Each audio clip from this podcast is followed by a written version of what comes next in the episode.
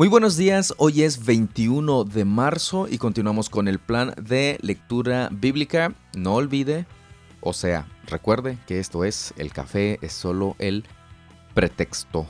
¿Qué nos corresponde leer hoy, Virginia? Buenos días, hoy vamos a leer Éxodo 32, Juan 11, Proverbios 8 y Efesios 1.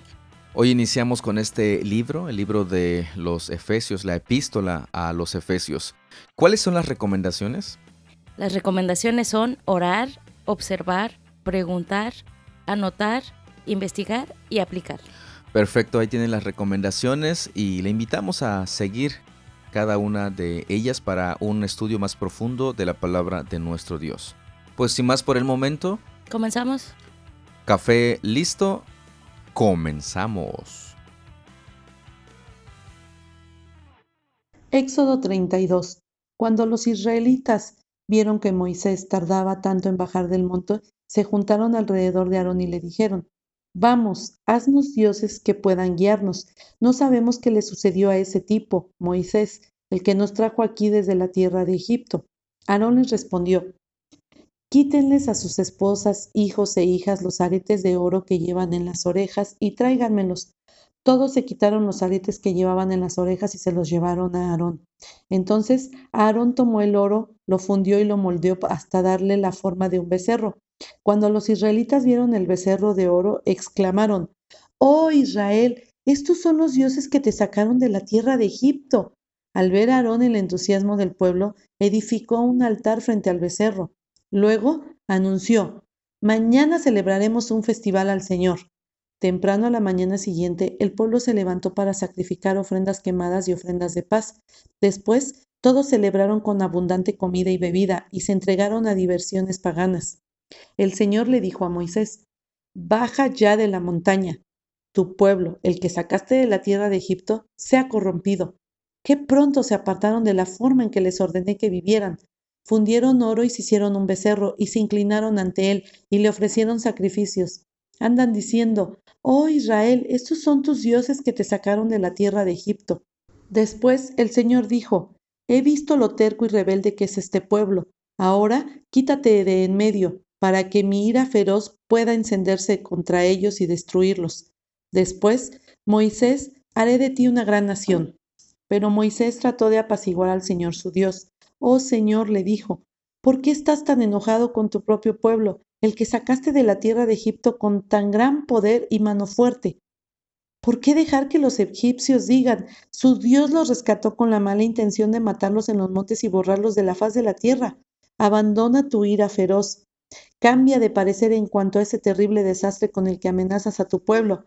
Acuérdate de tus siervos, Abraham, Isaac y Jacob, Tú mismo te comprometiste con ellos bajo juramento diciendo, haré que sus descendientes sean tan numerosos como las estrellas del cielo, y entregaré a sus descendientes toda esta tierra que prometí darles, y ellos la poseerán para siempre.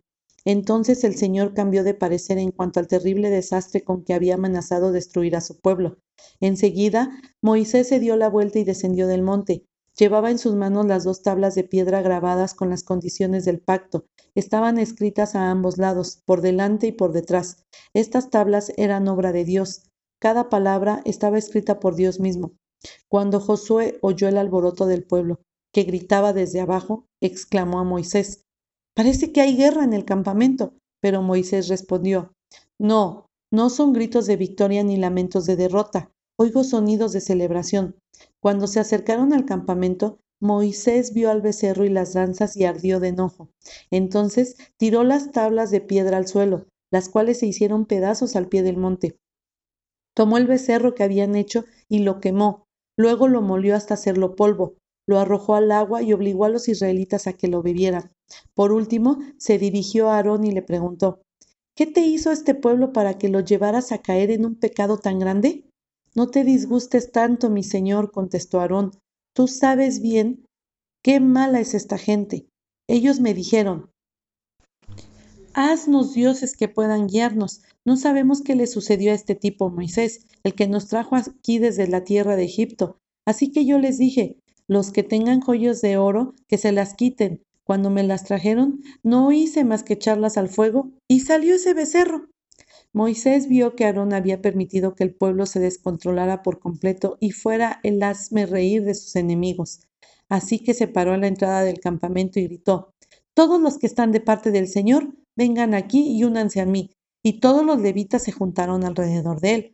Moisés les dijo, Esto dice el Señor Dios de Israel, cada uno de ustedes tome su espada, recorre el campamento de un extremo al otro, maten a todos, incluso a sus hermanos, amigos y vecinos, entonces los levitas obedecieron la orden de Moisés y ese día murieron unas tres mil personas. Entonces Moisés les dijo a los levitas, Hoy se consagraron a sí mismos para el servicio del Señor, porque lo obedecieron aun cuando tuvieron que matar a sus propios hijos y hermanos. Hoy se ganaron una bendición. Al día siguiente, Moisés les dijo a los israelitas, Ustedes cometieron un terrible pecado, pero yo subiré de nuevo al monte a encontrarme con el Señor quizá pueda lograr que Él les perdone este pecado. Entonces Moisés volvió a donde estaba el Señor y dijo, Qué terrible pecado cometió este pueblo. Se hicieron dioses de oro. Ahora, si solo perdonarás su pecado, pero si no, borra mi nombre del registro que has escrito. Pero el Señor respondió a Moisés, No, yo borraré el nombre de todo aquel que haya pecado contra mí. Ahora ve y lleva al pueblo al lugar del que te hablé. Mi ángel irá delante de ti cuando llegue el día de pedirles cuentas a los israelitas, ciertamente los haré responsables de sus pecados. Después, el Señor envió una terrible plaga sobre ellos porque habían rendido culto a un becerro que hizo Aarón. Como usted puede notar, los israelitas rápidamente se olvidaron de, de quién realmente los sacó de la tierra de Egipto. Y al ver que Moisés se tardaba y en su desesperación quizá Dijeron, pues este tipo ya se tardó, a, lo mejor ya murió. Aarón, haznos un Dios. Y ahí va Aarón, por lo que leemos, pues por tener miedo a ellos, por tener temor al hombre. Pero lo que me llama mucho la atención es este, lo que dice Aarón. Pues es que el pueblo me pidió, tú sabes qué malos son esos del pueblo, y me pidió dioses y yo les pedí oro, y de repente eché el oro al fuego y ¡tarán! Salió un becerro. ¡Wow! Híjole, qué interesante, ¿no? Finalmente, Moisés intercede por el pueblo, a pesar de todo. Moisés intercede por el pueblo. Obviamente Dios tiene que castigar el pecado. Y así precisamente lo hizo. ¿Qué tan rápido nos olvidamos usted y yo de lo que Dios ha hecho en la cruz del Calvario? Lo que Dios ha hecho al darnos salvación lo que Dios ha hecho al liberarnos de la esclavitud del pecado. Juan 11. Un hombre llamado Lázaro estaba enfermo. Vivía en Betania con sus hermanas María y Marta. María era la misma mujer que tiempo después derramó el perfume costoso sobre los pies del Señor y lo secó con su cabello. Su hermano Lázaro estaba enfermo, así que las dos hermanas le enviaron un mensaje a Jesús que decía, Señor, tu querido amigo está muy enfermo. Cuando Jesús oyó la noticia dijo, la enfermedad de Lázaro no acabará en muerte, al contrario, sucedió para la gloria de Dios, a fin de que el Hijo de Dios reciba gloria como resultado. Aunque Jesús amaba a Marta, a María y a Lázaro, se quedó donde estaba dos días más. Pasado ese tiempo les dijo a sus discípulos, volvamos a Judea.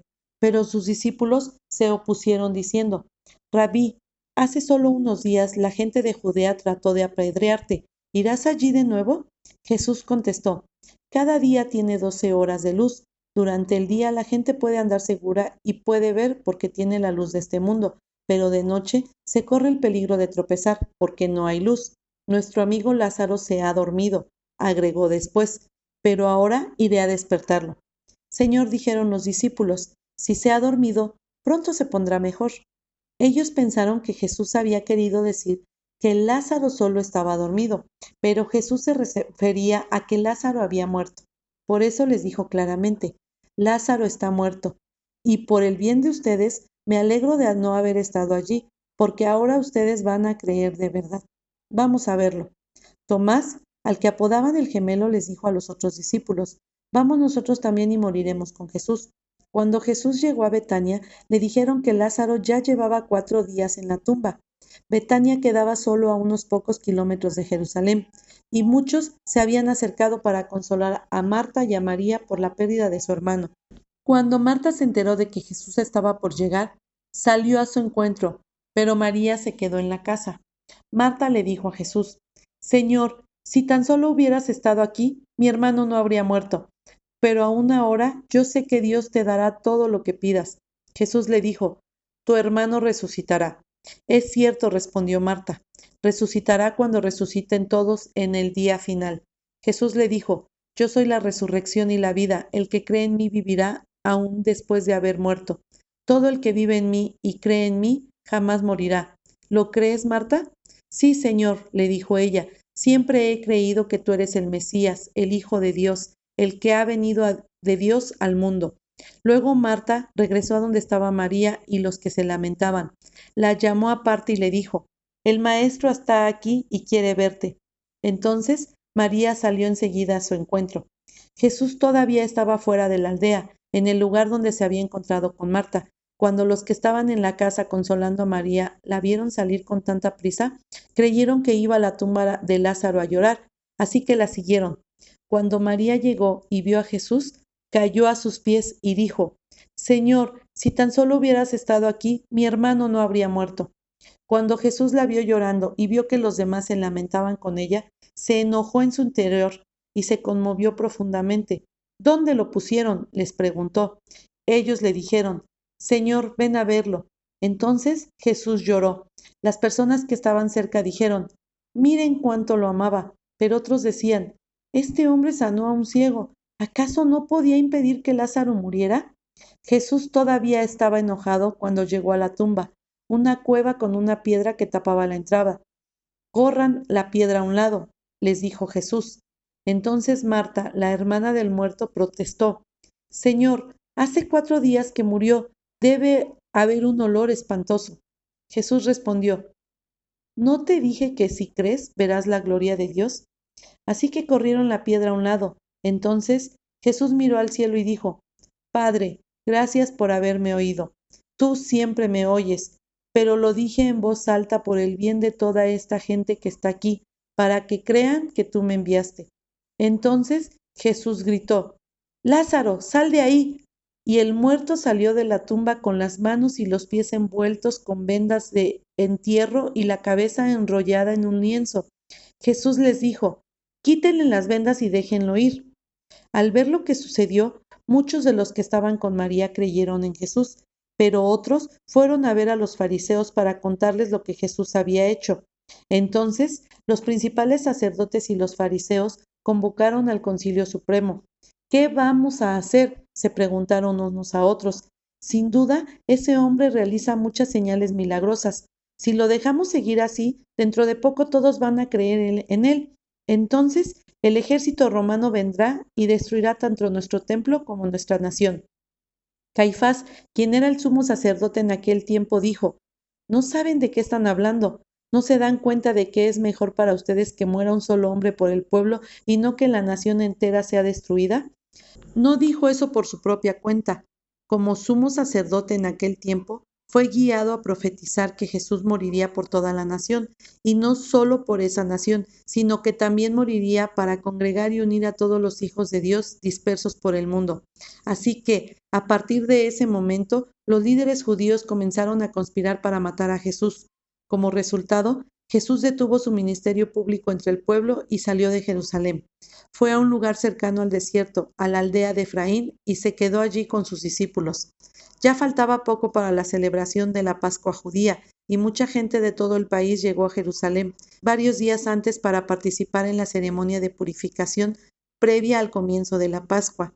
Seguían buscando a Jesús, pero mientras estaban en el templo, se decían unos a otros, ¿qué les parece? No vendrá para la Pascua, ¿verdad? Mientras tanto, los principales sacerdotes y los fariseos habían dado órdenes públicamente de que cualquiera que viera a Jesús avisara enseguida para que ellos pudieran arrestarlo. ¿Qué hubiera hecho usted si de repente ve que una persona milagrosamente levanta a un muerto? Y con levanta me refiero a que le da vida y este muerto empieza a hablar, caminar, etcétera, etcétera. Pues al menos nos sorprenderíamos demasiado. Fíjese lo que hicieron los líderes religiosos. Bueno, el pueblo que estaba viendo lo que Jesús hizo, fue a contarles a los líderes, líderes religiosos y lo que hicieron estos, en vez de sorprenderse y recordar lo que las escrituras decían sobre el Mesías, simplemente decidieron matarlo, porque era un peligro para, para ellos, para su, su cultura, para su religión, etcétera, etcétera. Caifás dijo algo muy cierto en el verso 50. ¿No se dan cuenta de que es mejor para ustedes que muera un solo hombre por el pueblo y no que la nación entera sea destruida? Pues justamente como nos menciona en el versículo siguiente, Caifás estaba profetizando. Estaba diciendo justamente lo que iba a suceder. Jesús iba a morir por su pueblo. Él en sustitución de todos nosotros. Proverbios 8. Escuchen cuando la sabiduría llama, oigan cuando el entendimiento alza su voz. La sabiduría toma su puesto en las encrucijadas, en la cumbre de la colina, junto al camino, junto a las puertas de entrada a la ciudad. En el camino de ingreso grita con fuerza. A ustedes los llamo, a todos ustedes. Levanto mi voz a toda persona. Ustedes, ingenuos, usen el buen juicio. Ustedes, necios, muestren un poco de entendimiento. Escúchenme, tengo cosas importantes que decirles. Todo lo que digo es correcto, pues hablo la verdad, y detesto toda clase de engaño. Mi consejo es sano, no tiene artimañas ni falsedad. Mis palabras son obvias para todos los que tienen entendimiento, claras para los que poseen conocimiento. Elijan mi instrucción en lugar de la plata y el conocimiento antes que el oro puro, pues la sabiduría es mucho más valiosa que los rubíes. Nada de lo que uno pueda desear se compara con ella. Yo, la sabiduría, convivo con el buen juicio, sé dónde encontrar conocimiento y discernimiento. Todos los que temen al Señor odiarán la maldad. Por eso odio el orgullo y la arrogancia, la corrupción y el lenguaje perverso. El sentido común y el éxito me pertenecen, la fuerza y la inteligencia son mías. Gracias a mí reinan los reyes, y los gobernantes dictan decretos justos. Los mandatarios gobiernan con mi ayuda, y los nobles emiten juicios justos. Amo a todos los que me aman, los que me buscan me encontrarán. Tengo riquezas y honor, así como justicia y prosperidad duraderas. Mis dones son mejores que el oro, aún el oro más puro. Mi paga es mejor que la plata refinada. Camino en rectitud por senderos de justicia. Los que me aman heredan riquezas. Llenaré sus cofres de tesoros. El Señor me formó desde el comienzo, antes de crear cualquier otra cosa. Fui nombrada desde la eternidad, en el principio mismo, antes de que existiera la tierra. Nací antes de que los océanos fueran creados, antes de que brotara agua de los manantiales, antes de que se formaran las montañas, antes de que las colinas, yo nací. Antes de que el Señor hiciera la tierra y los campos y los primeros puñados de tierra, estaba presente cuando Él estableció los cielos, cuando trazó el horizonte sobre los océanos. Estaba ahí cuando colocó las nubes arriba, cuando estableció los manantiales en lo profundo de la tierra. Estaba ahí cuando puso límites en los mares, para que no se extendieran más allá de sus márgenes, y también cuando demarcó los cimientos de la tierra. Era la arquitecta a su lado, yo era su constante deleite, y me alegraba siempre en su presencia. Qué feliz me puse con el mundo que él creó, cuánto me alegré con la familia humana. Y ahora, hijos míos, escúchenme, pues todos los que siguen mis caminos son felices. Escuchen mi instrucción y sean sabios, no la pasen por alto.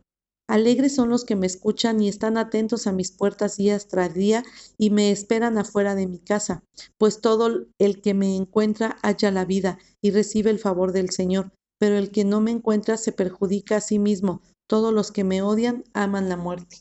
En esta personificación de la sabiduría podemos ver cómo el escritor del libro de los Proverbios nos dice una y otra vez que la sabiduría está exclamando para que le hagan caso, para que la valoren, para que la busquen. Y finalmente menciona que estuvo desde antes que las cosas fueran creadas. Aquí una de las preguntas que podemos hacernos otra vez. ¿Qué es esta sabiduría? ¿A qué se refiere esta sabiduría? Ya hemos visto que el principio de la sabiduría es el temor del Señor qué es lo que esto significa. ¿Qué otras observaciones y preguntas tiene al respecto de este capítulo? Efesios 1. Yo, Pablo, elegido por la voluntad de Dios para ser apóstol de Cristo Jesús, Escribo esta carta al pueblo santo de Dios en Éfeso, fieles seguidores de Cristo Jesús.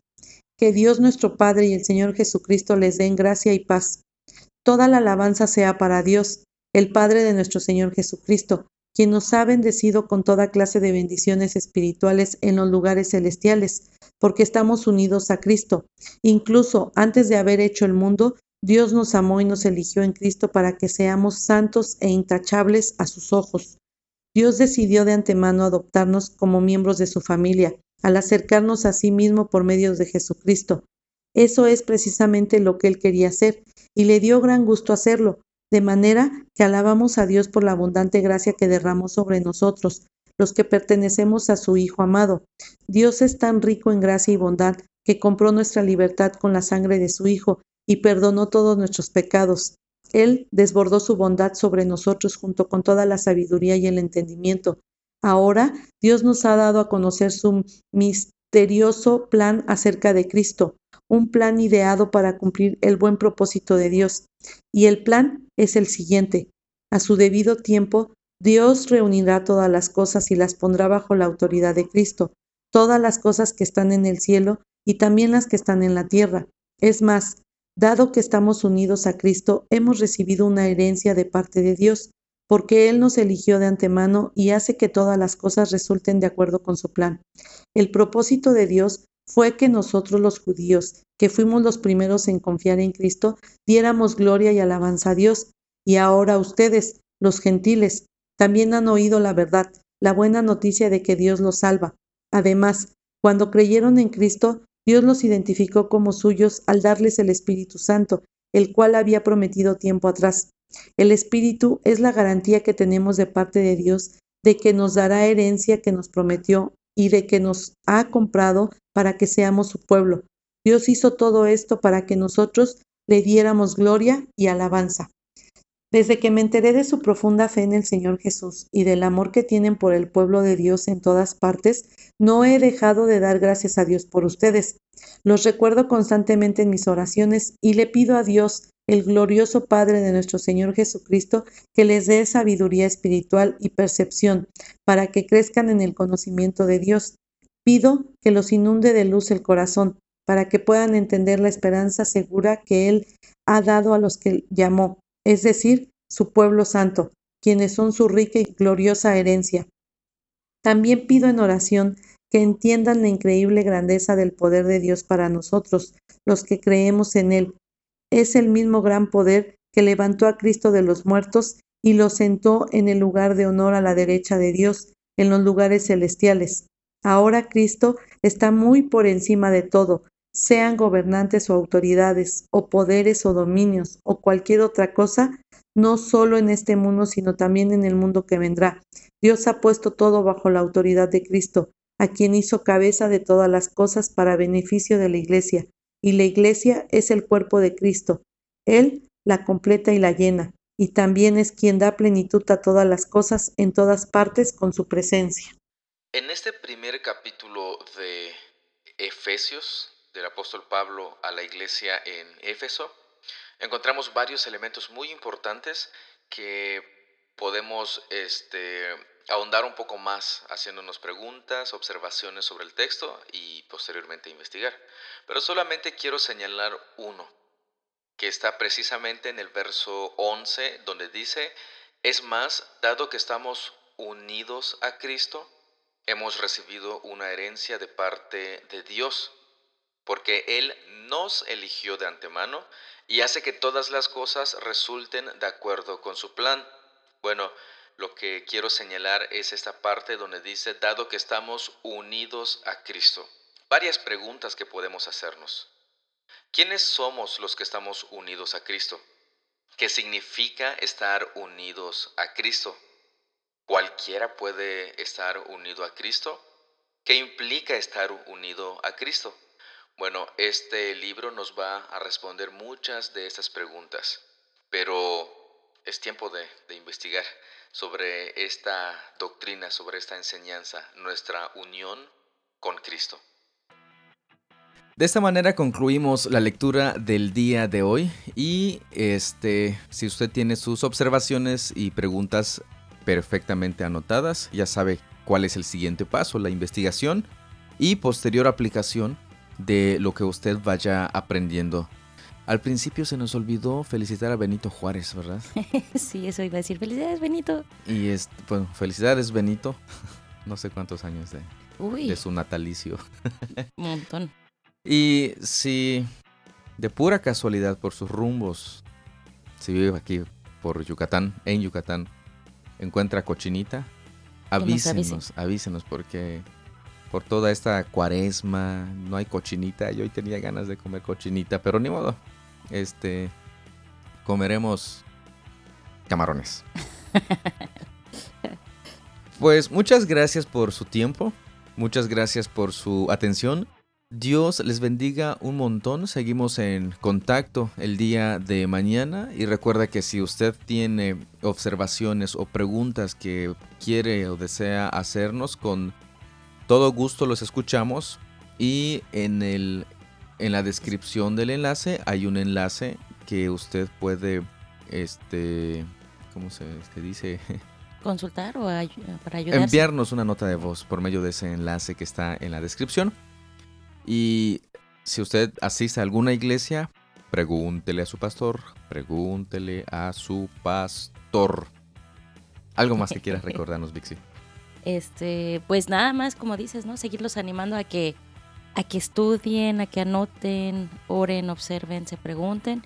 Eso poco a poco nos va ayudando a entender más eh, de la palabra de Dios y vamos conociendo más. Entonces, como dices, no es así como que tiene que ser, pero pues es un primer pasito que podemos dar. Exacto, el paso inicial para un estudio profundo de la palabra de nuestro Dios. Este, creo que es todo por ahora. Dios les bendiga. Muchas gracias por su tiempo, muchas gracias por su atención. Seguimos en contacto. Creo que ya dije esto dos veces o tengo un déjà vu. Es la tercera vez. Cuídese un montón. Hasta mañana. Hasta luego.